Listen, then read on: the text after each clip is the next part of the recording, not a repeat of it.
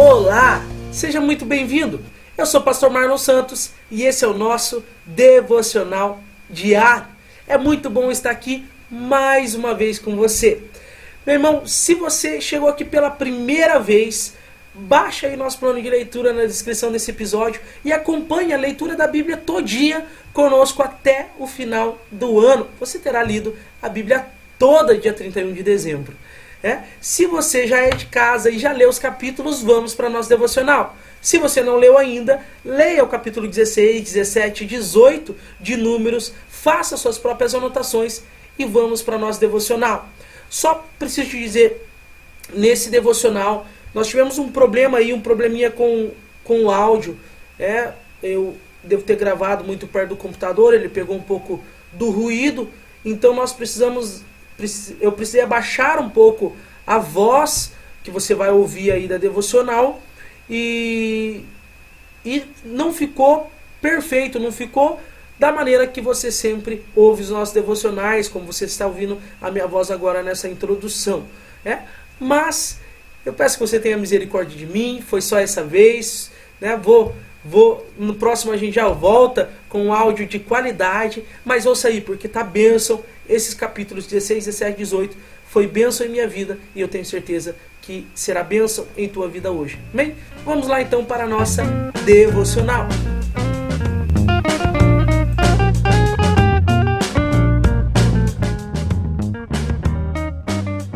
O capítulo 16 de Números, então, vai falar ali sobre a, a rebelião de Corá e mais alguns que entraram com ele nessa rebelião aqui. A Corali era da tribo de Levi, eles eram daqueles que trabalhavam no tabernáculo, daqueles que serviam, eles eram levitas, né? Daqueles que serviam ali no tabernáculo, você já viu isso daí. E eles decidem se rebelar contra Moisés. Eles acham que Moisés e Arão estão sendo estão tendo um ar meio de superioridade com eles, e eles se rebelam contra Moisés e Arão. E Moisés e Arão, eles fazem o que eles sempre fazem, eles colocam ah, o rosto para baixo, eles se curvam, olham para o chão ali, né, em sinal de, de, de, busca a Deus, de devoção a Deus. Né, e então nós vemos eles se rebelando contra Moisés, e Moisés não, vamos ver do lado de quem Deus está então. Então vamos, traga essa galera toda aí que está se rebelando contra a gente, né, além de Corá ali tinha mais 250 pessoas 250 seguidores desses homens que se rebelaram contra Moisés e Arão. Né? Então acenda aí os incensários de vocês. Vamos ver do lado de quem Deus está. Né? E o resumo da história é que é obviamente Deus está do lado de Moisés e Deus acaba então é, só não consumiu todo o povo porque Moisés também intercedeu de novo, mas acaba que esses homens são destruídos. A terra se abre e, e Corá ali, aqueles mais próximos deles ali, os líderes que estão com eles, acabam sendo engolidos pela terra. Né? E os demais 250 homens, então Corá, Datã e Abirão, são engolidos pela terra e os outros 250 homens são consumidos pelo fogo. Né? Então Deus destrói eles ali que se rebelaram contra Moisés e Arão. Aqui nós vemos né, a, a, o perigo da rebelião. Algo que é comum nos nossos dias também, as pessoas se rebelarem é, contra homens e mulheres de Deus. Né? Aqui então nós vemos essa rebelião. Mas beleza, então o povo deve ter ficado temendo né? e agora se consertaram. Não. Versículo 41 do capítulo 16 diz que logo de manhã toda a comunidade de Israel começou a se queixar de Moisés e Arão outra vez. Meu irmão, aqui está mostrando um povo que está saindo do Egito para a terra de Canaã. Mas esse povo só sabe reclamar, colocar a culpa nos outros, colocar a culpa nos seus líderes. A história de Israel ela é muito parecida com a nossa. Compare sempre a nossa vida com a vida de Israel e você vai perceber que as características às vezes são muito parecidas e devemos sempre correr das características que vemos aqui na Bíblia. Esse povo reclama de novo, se queixa de novo de Moisés e Arão. Né? E Deus imediatamente ele fica irado. Deus imediatamente fica irado e já solta uma praga e começa a matar um monte de gente. Mas olha que interessante. A Bíblia diz que Moisés é, pede para Arão, no versículo 46 do capítulo 16, para ir buscar um incensário e queimar um incenso diante de Deus para fazer expiação, ou seja, para cobrir o pecado do povo, para Deus perdoar o povo né, através da, daquele incenso subindo que agradava ao Senhor. E ele se colocou, versículo 48 do capítulo 16, ele se colocou entre os mortos e o vivo, e os vivos. E a praga parou, mas ainda assim 14.700 pessoas tinham morrido. Né? Mas olha que interessante, alguém se coloca entre a vida e a morte. Alguém se coloca diante da ira de Deus. E através daquele incenso subindo a Deus, Arão, o sacerdote, o sumo sacerdote, faz com que a ira de Deus seja aplacada e Deus pare de descer com a sua ira sobre o pecador. Né? Ah, meus irmãos, Deus não odeia apenas o pecado. Deus ele se ira também contra o pecador. Ele se ira contra aquele que está indo contra a sua santidade, contra ah, aquilo que ele é, aquilo que ele determinou. Né? Então você vê a ira de Deus indo contra esse povo rebelde, mas o sacerdote se coloca entre Deus e os homens e faz com que a ira de Deus seja aplacada, faz com que o pecado seja coberto e assim Deus não consuma o pecador. É, é claro que aqui está é uma imagem daquilo que virá, é uma imagem da cruz que depois vai se colocar entre nós e Deus e assim a ira de Deus ela é aplacada na cruz de Cristo. Depois nós vamos ver isso em Hebreus. Né? Então é muito lindo como que está tudo mostrando aqui o que há de vir. Né? Porque foi exatamente isso que Jesus fez. Ele se colocou entre nós, pecadores, e o Deus Santo. E assim o Deus que é santo, que consumiria o pecado e o pecador, assim a, a, aquele pecado acaba sendo aplacado na cruz e assim a morte não vem sobre a nossa vida, a morte eterna. Né? Então, no capítulo 17, a vara de Arão floresce. É, ali Deus é, manda para que seja separado varas para os líderes ali é, de Israel, né? 12 varas para cada líder das tribos. E a vara que florescesse Deus falou: ó, eu vou acabar com essa murmuração do povo, essa reclamação do povo. Ah, porque vocês não são homem de Deus, porque vocês são maiores do que nós, isso. E Deus fala assim: olha, eu vou mostrar quem que eu escolhi. Pega 12 varas, a vara de cada líder de Israel, e coloca o nome de cada líder de Israel nessa vara. E uma das varas é colocado o líder, o nome de Arão, né? líder ali da tribo de Levi. E uh, coloque diante da, da arca ali da aliança.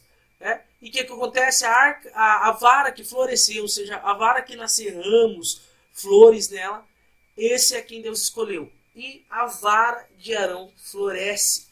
Né? Então Deus está mostrando, eu estou escolhendo Arão. Então pare de falar, ah, porque ele é isso, porque ele é aquilo. Eu escolhi, ponto. Não interessa o que vocês vão falar, eu escolhi. E assim, Deus mostra para o povo que está do lado de Arão, para que eles parem de reclamar, de, de falar, de murmurar contra Arão. Aí Deus fala: Olha, eu estou do lado de Arão. Então, é, o povo ainda teme, teme muito quando Deus escolhe Arão, porque teme morrer agora que Deus é, fala que está do lado dele. Capítulo 18, né? Então Deus passa algumas instruções aqui para os sacerdotes e levitas, trazendo responsabilidade para a família de Arão, relembrando eles, olha, os, os levitas não tocam nos objetos sagrados e nem entram no Santo dos Santos. Apenas a família de Arão, apenas a família do sumo sacerdote ali, apenas o sacerdote entra na, na, na tenda ali, na, no Santo dos Santos, atrás da cortina e toca nos objetos. Os outros apenas serviriam, mas não tocariam. Passa ali algumas instruções acerca disso. Né? Então, e diz que é um presente. O serviço sacerdotal, de servir ali na, na, no tabernáculo, é um presente de Deus aos levitas. E ele encerra falando sobre o sustento dos levitas.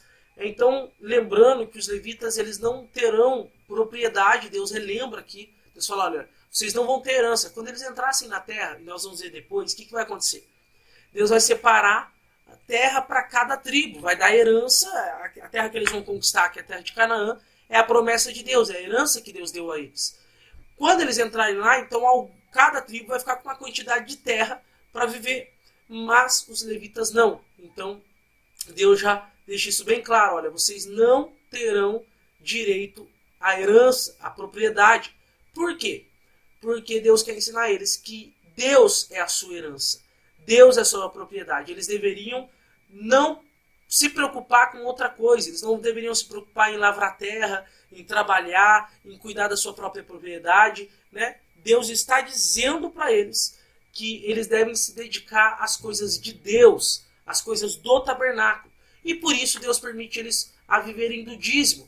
Né? Então, todos os dízimos que Israel vai trazer, Deus diz: olha, tudo que de melhor Israel vai trazer, no versículo de número 12 e 13, todos as, a, o melhor, o melhor do azeite, o melhor do vinho, o melhor dos cereais, a, a, a colheita, o dízimo do povo, eles poderiam viver com isso. Essa seria, uh, esse seria o pagamento deles, é, na verdade, o sustento deles. Porque o Senhor diz, versículo 20 do capítulo 18: Eu sou sua propriedade e sua herança. Então Deus está querendo deixar claro para eles: Eu sou a herança de vocês. Eu sou propriedade de vocês. Vocês não precisam de terra, vocês não precisam de mais nada. Eu sou a herança de vocês. Trabalhem para mim, vivam para mim, é, não se preocupem com outra coisa. A única exigência aqui que Deus faz é o seguinte: vocês vão viver do dízimo, mas de tudo que derem para vocês viverem, vocês também vão dar o dízimo, né? Que é o versículo 26. Ele diz o seguinte: entreguem a décima parte deles, o dízimo dos dízimos. Ou seja, vocês vão viver do dízimo, mas do que vocês receberem como dízimo, vocês também vão dar, vão entregar ao Senhor o dízimo. É a única exigência que Deus faz, ou seja, eu vou dar o melhor para vocês. Ele falou: vou dar o melhor do azeite, o melhor do vinho, eu vou dar o melhor para vocês. Mas vocês também precisam dar o melhor a mim. Deus não precisa, meus irmãos. Deus não precisa, nunca precisou de oferta. Deus nunca precisou de oferta. Deus nunca precisou de ouro e prata. Deus nunca precisou de, de dízimos. Mas a, a, o dízimos, as ofertas, é para realmente para que o povo consiga colocar Deus em primeiro lugar de forma prática, para que o coração do homem seja treinado a dar o melhor de si para Deus. E, e, tanto que ele não precisa que ele fale, olha, eles vão entregar para mim, eu vou dar para vocês. Né? Ele diz isso no versículo de número 12. Só que no versículo de número 26 ele diz o seguinte: Mas do melhor que vocês receberem, vocês também vão dar o melhor para mim. Ou seja, eu não preciso, mas vocês precisam aprender a dar o melhor para o seu Deus a, a, dar o melhor de si, assim como eu dou o melhor de mim a vocês. Né? Isso aqui é muito interessante. Eu me lembro que uma vez me perguntaram é, é, é, se, a, se eu também entrego o dízimo. Sou pastor, porque não sabe, sou pastor integral. Eu vivo para o reino de Deus, eu vivo para a igreja, não, não, não faço nenhuma outra coisa da minha vida a não ser trabalhar 24 horas para Deus. E as pessoas me perguntaram, né? É, primeiro me perguntaram se eu vivo do dízimo, né? E de fato, no meu caso específico, não, né? Mas os pastores integrais geralmente vivem da arrecadação da igreja, né? Mas eu, eu inclusive eu, eu disse não, eu também entrego meu dízimo. E eu lembro que a pessoa ficou assim abismada, mas você também entrega o dízimo, mas qual que é o sentido? É exatamente esse sentido e eu expliquei. O sentido é de entendermos que todos, não é alguns cristãos, todos devemos dar o nosso melhor a Deus. Todos devemos seguir o que está na Bíblia. Hoje, meu amado irmão, minha amada irmã, nós vamos ver isso lá no Novo Testamento, mas todos nós somos sacerdotes. Não existe hoje, ah, o pastor é sacerdote. Não, todos nós somos. Todos nós devemos ter Deus como nossa herança Todos nós devemos é, é, nos santificar como o sacerdote santificava. Todos nós temos acesso a Deus como o sacerdote tinha. E todos nós devemos dar o nosso melhor a Deus. Tanto aqueles que vivem da, da, do recurso da igreja, que é aqueles que trabalham integralmente para a igreja, como eu, quanto aqueles que não vivem da, do recurso da igreja, que trabalham secularmente, como você. Mas todos nós, do que temos, devemos dar nosso melhor ao Senhor. Amém? Então já, vamos, já estamos entrando, na verdade, aqui na, na aplicação para a nossa vida, naquilo que Deus ministra no nosso coração, né? Mas vamos fazer aí só a, a mudancinha de tema, só para a gente não perder o script. Vamos então para aquilo que Deus é, ministra ao nosso coração na palavra dele hoje. Ao olhar para esse texto, vejo muita coisa interessante. Tinha tanta coisa para nós falarmos, mas a gente acabou falando algumas coisas aí já também, né, sobre a rebelião, tomar cuidado com a rebelião e etc. Mas eu vejo dois ensinamentos principais aqui nesses textos que eu vejo Deus trazendo ao nosso coração através da sua palavra, né?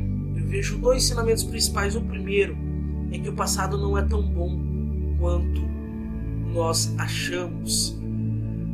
Por que isso, pastor? Irmão, às vezes, quando nós é, estamos vivendo no agora, ou uma dificuldade ou não, nós tendemos a achar que sempre o passado era melhor. É na verdade, ah, naquele tempo que era bom, naquele tempo que era bom, né? Já ouviu essa frase? Ah, que saudade daquele tempo. Nossa, aquele tempo que era bom. Irmão, nós temos a, a, a dificuldade de sempre dizer, ah, o passado era melhor. A Bíblia ela vai condenar esse tipo de atitude de ficar dizendo que o passado é sempre melhor. A Bíblia vai falar para não termos saudade nesse sentido de vontade de voltar no passado. Mas aqui nesse texto, aonde que isso foi ministrado ao meu coração, meu irmão? Deixa eu achar aqui na minha Bíblia para você. Está no capítulo 16, versículo número 13. Ele diz assim: Não bastasse você ter nos tirado do Egito, uma terra que produz leite e mel com fartura, para nos matar aqui no deserto? Irmão, esse povo, eles, eles estão tão cegos, estão tão cegos pela ingratidão, tão cegos pela ingratidão, que eles olham para a terra onde eles levavam é, chicotadas, para a terra onde eles eram escravizados, eles olham para a terra onde eles tinham que trabalhar de sol a sol, fazendo tijolos, fazendo tijolos, se fosse a forma correta de falar, é, para a terra onde eles gemiam e oravam a Deus para tirar eles de lá, eles são capazes de olhar para trás e dizer: Ah, que saudade daquela terra que tinha leite e mel com abundância. Tinha nada, tinha nada. Eles estão tão cegos pela ingratidão que eles começam a olhar o passado e, e, e imaginar um passado que na verdade nem existiu. Às vezes, meu irmão, nós estamos passando por alguma coisa que a gente olha para trás e fala: Ah, aquele tempo que era bom. E aí, quando você volta naquele tempo, você relembra o quanto dificuldade tinha lá, quanta coisa difícil tinha lá naquele passado. Ah, o passado ele era tão penoso, talvez como o presente, ou talvez pior. Né? Às vezes a gente ouve os antigos falar ah, aquele tempo que era bom. Né? Só que ao mesmo tempo você conversa com esses antigos e fala, ah, mas naquele tempo a gente caminhava 15 quilômetros para ir para a escola com uma, a bolsa era um saquinho de arroz, né? Ah, mas naquele tempo não tinha o que comer, a gente é, é, misturava lá é, uma farinha com água para comer? E na verdade as pessoas falam, ah, que saudade daquele tempo. E aí você pergunta, saudade de passar fome? Saudade disso, saudade daquilo? Eu estou falando alguns exemplos que eu ouço, irmãos. Mas, não, saudade disso não.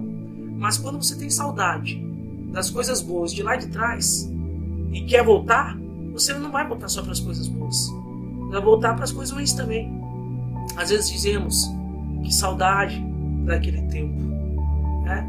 Só que naquele tempo havia uma solidão. Naquele tempo havia uma angústia em nossa alma. Naquele tempo, ai que saudade daquele tempo. Mas naquele tempo, quantas coisas nós não tínhamos com Deus quanta alegria tinha na nossa alma ou apenas uma falsidade, uma falsa alegria em nossa alma. Às vezes as pessoas dizem: "Ah, mas antes eu era livre, mas antes era isso, mas naquele tempo era bom". Tem certeza? Irmão, eu vejo tantas pessoas abandonando a caminhada cristã com saudade do passado. E quando voltam, lembram da solidão que era, da angústia, da tristeza, da sujeira. Meu irmão, aquele que tem vontade de voltar ao passado, espiritualmente falando, voltar atrás de quando não caminhava com Cristo. A Bíblia diz que é como o porco que deseja voltar à lama. Meu irmão, o passado não é tão bom quanto a gente acha. Na verdade, é, todas as pessoas que eu vejo que tentam voltar atrás em suas vidas acabam encontrando uma vida vazia de novo e agora deseja vir para frente. Mas quão difícil é voltar a caminhar depois de voltar atrás.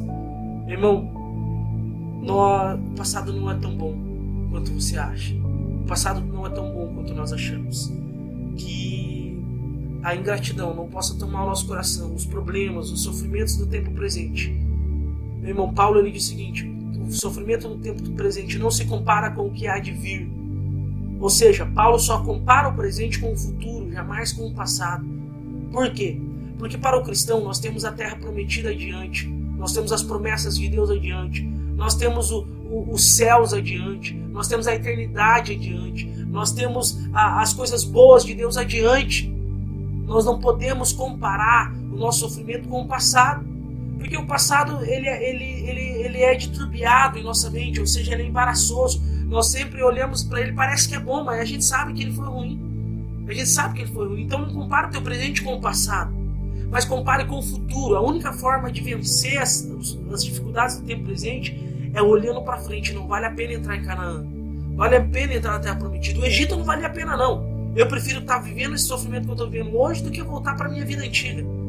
Mas, comparado ao que eu vou ter lá na frente, com as promessas de Deus cumpridas lá na frente, vale a pena suportar o agora. Então, ainda que eu morra nesse deserto, eu vou entrar na terra prometida. Ainda que eu sofra nesse deserto, melhor dizendo, eu vou entrar na terra prometida. Pare de olhar para o passado, olhe para o futuro, olhe para frente e não nunca, jamais para trás. A palavra de Deus diz: aquele que coloca a mão no arado e olha para trás, não é digno de mim, não é digno de ser meu seguidor. Não olhe para trás na sua vida, meu irmão. Sempre para frente, sempre para frente. Como se diz, para frente porque foguete não tem ré. Mas vamos lá. Segunda verdade, segundo ensinamento que eu vejo aqui, temos o melhor de Deus à medida que entregamos o melhor a Ele. Irmão, a vida com Deus é um relacionamento e nunca um relacionamento de é, simplesmente de Deus e, e escravo ou um relacionamento de amuleto, de gênio da lâmpada, onde ele me dá e eu não dou nada. Nós temos um relacionamento, um relacionamento vivo e verdadeiro com o noivo que é Cristo. E nós que somos noiva como igreja, temos um relacionamento é, de pais e filhos. Ou seja, meu irmão, em todo relacionamento, nosso relacionamento é, afetivo, nós não podemos dar e não receber nada nós também não podemos receber e não entregar nada. Olha o que Deus ministrou no último capítulo lemos, que foi o capítulo 18. Deus ele dá o melhor aos sacerdotes, mas os sacerdotes devem entregar o melhor aí. Meu irmão, quer o melhor de Deus? Entregue o melhor aí. Quer mais de Deus? Entregue mais aí. Ou como você quer que Deus faça grandes milagres em tua vida, dando cinco minutinhos por dia a Ele. Como você quer que Deus ele, nossa, faça grandes coisas na tua vida. Se você não tem feito nem pede as coisas a Ele. Quanto você tem feito a Deus é a minha pergunta. Você tem entregue o seu melhor a Deus? Se você quer o melhor de Deus, você tem que entregar o seu melhor a Ele. É um relacionamento. É, a condição para o sacerdote viver do melhor de Deus era entregar o melhor a Ele também. Meu irmão, que eu e você, se nós queremos o melhor de Deus, precisamos entregar o melhor a Ele. Você quer que Deus faça muito por você? O que você tem feito por Ele? Quanto você tem entregado da sua vida a Ele? Quanto tempo você tem entregue a Ele por dia? Qual a última loucura que você fez por Ele? Você quer que Jesus faça loucuras por você, faça milagres em tua vida? Qual foi a última loucura que você fez por Ele? O último jejum? O último desafio? Meu irmão, se você quer o melhor de Deus, embora o melhor de Deus já nos foi entregue, que foi Cristo Jesus numa cruz, mas se você quer o melhor de Deus, dizendo sobre os milagres, a, a provisão, a, a, a presença de Deus em sua vida, você precisa também estar disposto a dar o seu melhor para esse Deus. E ele vai se derramar a você, em você, à medida que você se entrega a ele. Amém? Então, em primeiro lugar, pare de olhar para o passado e olhe para o futuro. Não compare o tempo de agora com o que você viveu no passado. Compare o tempo de agora com o que você viverá no futuro. Só assim você conseguirá permanecer. Em segundo lugar, dê o seu melhor a Deus à medida e à medida que você dá o seu melhor a Deus, Ele também vai se derramar, derramar o melhor dele sobre você. Relembrando que esse povo, meu irmão, eles estão saindo do Egito para a Terra Prometida. Como eu e você, saímos do Egito e estamos em direção à Terra da Promessa, à eternidade, ao novo de Deus para nós.